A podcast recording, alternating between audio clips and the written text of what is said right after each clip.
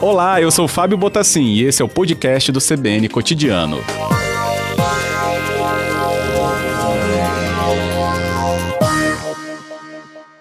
Boa tarde, Severino, bem-vindo. Boa tarde, Fábio, boa tarde a todos os ouvintes. Agradeço a disponibilidade de conversar né, com vocês que estão tão imersos né, em decifrar ainda tantos riscos que essa pandemia ainda proporciona. E, pelo visto, os terminais de ônibus entraram né, nessa mira, como eu falava, mas também, claro, né, com constatações importantes. De modo geral, o que, que o estudo apontou, Severino? Bom, Fábio, então, é, nós tínhamos a hipótese de que o vírus estava realmente circulando em ambientes públicos desde o ano passado mas nós, como cientistas, as nossas opiniões têm que ser embasadas e são embasadas em achados científicos. Né? Então, para investigar isso, nós desenhamos um estudo, onde usamos como, como modelo a cidade do, do Recife, selecionamos ah, vários tipos de locais públicos, incluindo, incluindo terminais de ônibus, áreas externas aos hospitais públicos, que é, serviam de, de, de referência para o tratamento de Covid é, do, para os pacientes. Além disso, parques públicos, mercados públicos e praias. Bom, então quando a gente é, nós analisamos um total de 400 amostras coletadas nesses ambientes públicos, quando nós fizemos o, exame da, da RT-PCR, que é o, é o mesmo usado para o diagnóstico dos pacientes, nós observamos uma, uma alta presença do vírus nesses ambientes públicos. Então, cerca de 97 amostras foram positivas, de um total de 400, e a maioria dessas amostras foram realmente, aproximadamente 50% dessas amostras foram coletadas em, nos terminais de ônibus. Então, com esse resultado, só evidencia o que, o que realmente a gente já acreditava, que eram os terminais de ônibus, um ambiente com realmente com a presença do vírus, do vírus justamente devido a ser um, um, um lugar com alta circulação de, de, pessoas e, consequentemente, a sua aglomeração. Uhum. E aí é um ponto importante, porque justamente é um ponto de passagem dessas pessoas, né? Seja entre a casa e o trabalho, ou o contrário, né? Dos seus trabalhos ou dos seus pontos né? profissionais para a volta à residência, onde estarão em momentos seguintes, né? independente do trajeto, com outras pessoas e provavelmente em ambientes mais confinados que esse próprio terminal, né? Isso também, é, Severino? Exatamente. Então, é, nos terminais de ônibus, de forma geral, é um ambiente que possui uma, realmente uma grande circulação de pessoas, né, porque as pessoas realmente necessitam desse ambiente para chegar ao seu trabalho, à sua escola, ao seu trabalho, e, consequentemente, devido à aglomeração dessas pessoas no, no terminal de ônibus, acaba que tanto a circulação de pessoas infectadas naquele ambiente, é, quando ela espirra, quando ela fala, quando ela tosse, ali está gerando uma fonte de infecção justamente para as pessoas não infectadas que estão passando e eventualmente possam ser infectadas. Uhum. Os objetos desses toques foram elencados por vocês também que representariam né, esse risco? Exatamente. Então a gente também conseguiu investigar isso. Então, de forma geral, quais foram os lugares com maior índice de positividade? Então a gente pode é, ter os corrimões, é, onde as pessoas realmente, quando a gente sempre passa, a gente vê as pessoas tocando ali a cada segundo, a cada momento. Os terminais de alto atendimento também foram é, locais com alta positividade. Além disso, os banheiros, por incrível que pareça, os banheiros dos terminais, as paredes, enfim, realmente, quando a gente fez o teste com o SUAB no, no banheiro, a gente encontrou uma alta positividade em todos, basicamente, todos os locais de toque, na maçaneta e etc. Nossa, impressionante. É, eu penso que a, a, a, velha dica, velha no sentido da gente trazer tanta repetição ainda sobre isso, né, da higiene das mãos com o que você nos apresenta aqui, né, o Severino Jefferson Ribeiro da Silva, virologista da Fiocruz Pernambuco, quando ele nos apresenta nessa constatação, acho que torna ainda mais importante falar novamente higienização das mãos, então, em ambientes assim, não é isso, Severino? Inclusive esses terminais né, de autoatendimento, que a gente acha que é só um toquinho de uma pequena parte ali do dedo, não, não é apenas uma coisa tão simples assim que pode, inclusive, é, trazer um risco.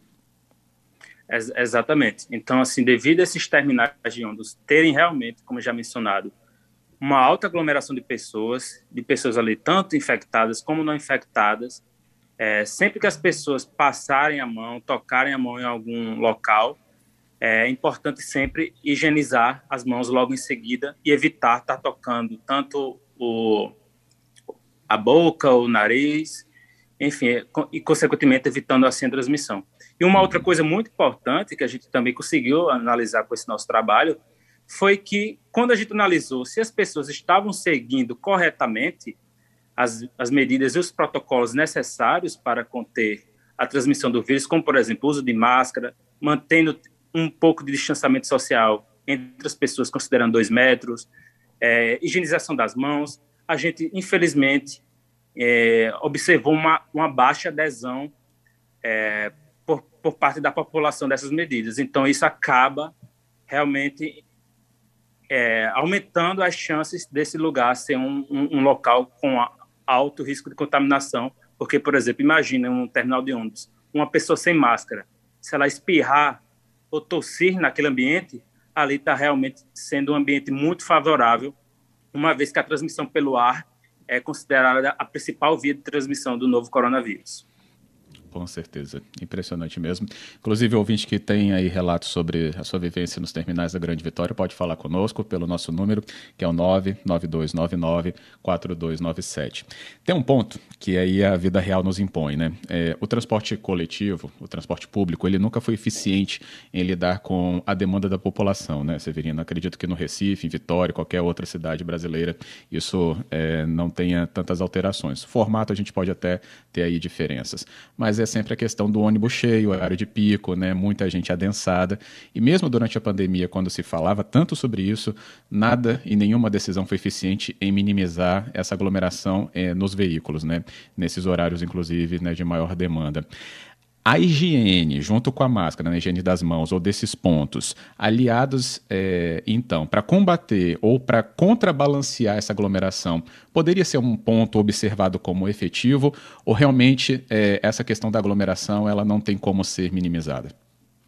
Eu acredito sim que, assim como outros países, a gente tem muito exemplo né, de outros países é, que seguiram restritamente essas medidas, como o uso de máscara é, mantendo o distanciamento social e hoje esses países, aliado também, é importante destacar a vacinação. Então, a vacinação é uma ferramenta muito importante para conseguir vencer essa pandemia. E resumindo, a gente tem exemplos de países que hoje já estão conseguindo voltar ao novo normal sem a necessidade do uso de máscara.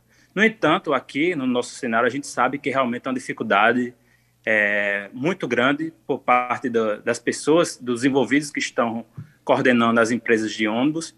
A gente sabe que realmente demanda um custo, demanda muito mais dificuldade é, para conter e conduzir uma situação no qual está tendo uma pandemia e as pessoas não podem ficar aglomeradas, uma vez que os ônibus são superlotados, os, os terminais são superlotados. Então, assim, mas quais seriam as medidas? É, talvez evitar essa superlotação dos ônibus, fazendo um controle do número de, de, de, passageiros seriam passos importantes para conseguir reduzir essa, essa, essa circulação do vírus nesses ambientes uhum. de aglomeração. É, recomendando às pessoas usarem máscara e, caso elas não, não tenham, distribuir máscara para, para essas pessoas, ao entrar no ônibus também, poderia ter um álcool em gel para poder as pessoas, consequentemente, higienizar suas mãos. Então, assim, são pequenas medidas que podem ser implementadas e, consequentemente, é, tá auxiliando na, na condução dessa pandemia para que a gente consiga vencer juntos. Ótimo. Bem, o nosso convidado, Severino Jefferson Ribeiro da Silva, é virologista da Fiocruz Pernambuco. Esse estudo que a gente está tomando mais conhecimento com a ajuda dele, né, foi publicado inclusive já numa plataforma pré-print da Universidade de Yale, que é uma das mais renomadas né, dos Estados Unidos. Então, é realmente um ponto muito importante dessa discussão na tarde da CBN. E a gente está falando aí sobre a contaminação em terminais de ônibus. Severino, você falou sobre outros que foram analisados também, até para trazer aí né, mais informações informações para eh, esse momento aí de risco, né, onde a população se coloca em ambientes que provavelmente estão né, aí contaminados, como você falava, é, até na primeira resposta que você nos deu. Mas nesses outros, né, além dos terminais que a gente entendeu com você, eles apresentaram também outros riscos? Ou, é claro, né, foram menores que os terminais, mas ainda assim são preocupantes? Sim, sem dúvidas. Então, é, a, apesar dos terminais de ônibus serem é, considerados o local em específico com maior positividade, é, de forma geral, Fábio, nós, consegui, é, nós observamos que 90, aproximadamente 95% dos lugares que nós visitamos apresentaram positividade. Então, assim, isso é um alerta muito grande. Isso nos mostra que realmente o vírus e as pessoas infectadas estão circulando nesses ambientes públicos. Né? Vale destacar que a gente encontrou também amostras positivas em áreas externas aos hospitais, como, por exemplo, os quiosques, as paradas de ônibus, é, além disso, os mercados públicos, como também as praças públicas, os, os parques geralmente utilizados com, por crianças, tiveram uma alta positividade. Quando a gente viu esse cenário na praia, nós observamos também uma alta positividade naqueles aparelhos de exercício físico, que geralmente as pessoas usam na praia para poder fazer seus exercícios. Então, assim, de forma geral, esse nosso trabalho evidencia que não só os terminais de ônibus, ônibus mas também outros lugares, esses lugares que são comumente é, é, recebem a visita da população, é, o vírus está ali presente, sim, e a gente precisa ter, não baixar a guarda nesse momento, e precisamos sim continuar usando a máscara, tentando manter o distanciamento social, e aliado à vacinação, a gente pode, em breve, conseguir vencer essa pandemia, esse momento tão caótico que estamos vivendo aqui no Brasil. Aqui na Grande Vitória, né, nossa população, se eu não me engano, gira em torno né, de um milhão e meio né, de pessoas distribuídas em cidades que têm esses terminais. É, aqui a gente tem cidades com terminais, né? Cariacica tem três, temos Serra, só para lembrar o ouvinte, né, também com três e Vila Velha com três também, né? Ibis, Itaparica e Vila Velha. Então a gente tem aí uma série de interações. E na, há duas semanas o governo do estado começou a fazer testes, né, teste de PCR também aqui no, nos terminais. E começou por um em Cariacica, né, região da Grande Vitória, e depois outro para Laranjeiras. E a gente teve sim pessoas positivadas durante esses testes. O último número eu não tenho aqui em mãos, mas a nossa ouvinte Marli diz que foi fazer o teste no terminal. Você pode falar qual é o terminal depois, Marli? E disse que em meia hora, onde ela estava na fila, três pessoas deram positivo.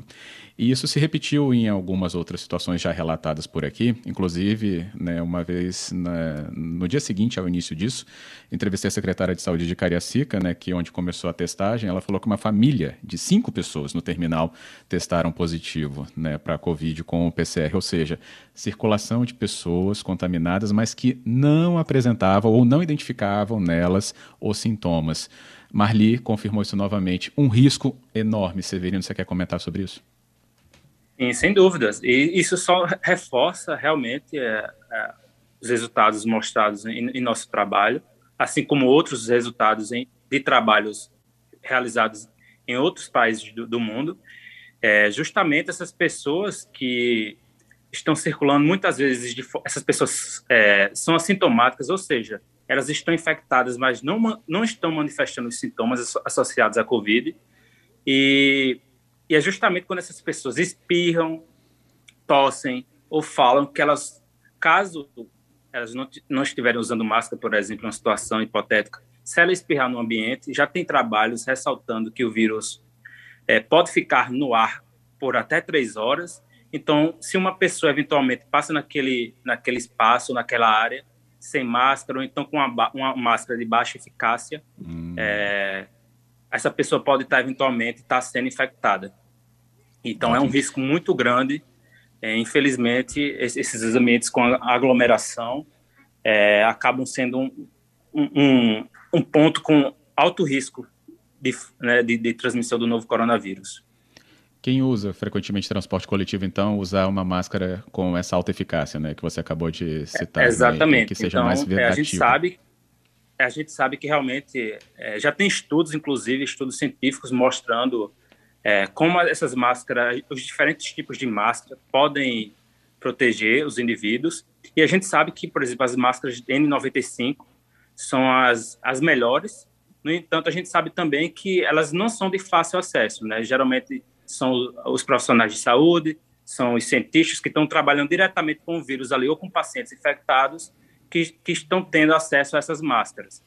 É, então, é, no geral, essas outras máscaras que não têm uma, uma precisão muito grande, acaba que a pessoa, mesmo usando a máscara, pode estar sendo exposto uh, ou correndo o risco de ser infectado com o, o vírus. Outro ouvinte fala aqui sobre uma situação, ele né, direciona para você um comentário, e ele fala, Severino, sobre é, o governo do estado ter liberado o retorno presencial de pessoas com comorbidades, mas que tomaram a primeira dose, é o Gerson. E ele argumenta que aumenta então o fluxo nos terminais. E a pergunta é se essa medida tem impacto na transmissão, já que a primeira dose não seria suficiente para proteção. Então, é um retorno de pessoas a uma mobilidade, mas que já tomaram a primeira dose. O que, que isso traz né, nesse equilíbrio, aí, digamos, entre é, vacina e risco da contaminação? É importante sempre frisar né, que, embora nós aqui no Brasil já temos o acesso à vacinação, embora a gente tenha uma parcela muito pequena da população vacinada, muitas é, com a primeira dose, pouquíssimas com a, as duas doses, dependendo da vacina, obviamente. É, mas é importante frisar que mesmo as pessoas já vacinadas, tanto com as duas doses ou com uma dose, já tem relatos científicos comprovando que elas podem ser reinfectadas. Então, isso já aumenta um problema, é, já agrava o problema de certa forma, porque mesmo as pessoas vacinadas, obviamente, é, é são casos é, em menor número, é claro, mas é importante essas pessoas não baixarem a guarda, porque dependendo da, da, da quantidade de vírus que elas forem expostas, elas podem ser é, reinfectadas com o, a Covid-19. Uhum. E aqui, para a gente concluir, o Giovanni fala sobre estudos ligando a luz ultravioleta a esse combate ao vírus, né, que fica nessas superfícies. É algo que tem avançado nisso, Severino, que você tenha conhecimento? É, bom, esse é um assunto bem interessante, eu, eu tenho acompanhado bastante. A gente está sempre, nós, nós como cientistas, estamos sempre nos atualizando sobre o que está sendo publicado e sendo divulgado pela ciência no mundo. E tem trabalhos, sim, que mostram que, por exemplo, a luz ultravioleta, é, quando o vírus é exposto à luz ultravioleta durante, por exemplo, cerca de 60 minutos, a gente consegue ver uma inativação do vírus, ou seja, um vírus ele tá, ele não está não está infeccioso e consequentemente não sendo capaz de causar uma infecção. Então, a gente tem trabalho sim mostrando que a luz ultravioleta durante um espaço de tempo, quando o vírus é exposto, ela consegue a luz ultravioleta inativar o vírus. Ótimo. Bem, depois da nossa conversa inteira, eu lembrei de um ponto que é sempre curioso também e que por vezes aparece, que é a higienização dos produtos que a gente compra no supermercado, que depois vai guardar né, no nosso armário, na prateleira. O que, que você indica, Severino? Higienização, mantê-la? Né? Muita gente está relaxando agora com essa parte né, do produto comprado na hora de deixá-lo né, armazenado. O que, que você poderia citar? É, essa pergunta é excelente. É, eu já vi muitos debates, muita, muitas conversas a respeito, uhum. muitos comentários a respeito desse assunto, justamente uma vez que logo no início da pandemia é, foi divulgado que o vírus podia estar nessas superfícies e, consequentemente, a pessoa, quando colocasse a mão e eventualmente colocasse o seu rosto, ela poderia estar se infectando. Mas uma coisa, Fábio, que a gente não pode esquecer é que não existe apenas o coronavírus circulando. É, tem muitos outros patógenos, como vírus, bactérias, que estão, às vezes, nessas superfícies, nessas sacolas, nessas embalagens, quando estão vem, vem do supermercado até, o, até a sua casa. Então, assim, uma coisa importante é higienizar os produtos, não apenas para evitar um possível risco que seja mínimo através de coronavírus, mas também para evitar é, um risco por de transmissão ou contaminação de algum outro patógeno que seja transmitido através de, desse contato. Então, assim, fato é, higienizar esses produtos ajuda, a, consequentemente, a prevenir qualquer tipo de, de infecção. Ótimo, é isso. Bem, o estudo que a gente se debruçou aqui em entender junto com Severino Jefferson Ribeiro da Silva, a gente vai deixar também no mesmo link da nossa conversa que estará daqui a pouco em cbnvitoria.com.br para você ter o máximo de informações possíveis. E agradeço muito, muito, Severino, pela sua disponibilidade em conversar aqui com a nossa audiência da CBN Vitória. Muito obrigado. Muito obrigado, Fábio. Muito obrigado também a todos por estarem ouvindo. Que bom, uma boa tarde, bom trabalho e mantenha a gente informado também sobre outros temas que vocês acompanharem. Tudo bem, boa tarde, muito obrigado. Até mais. Boa tarde.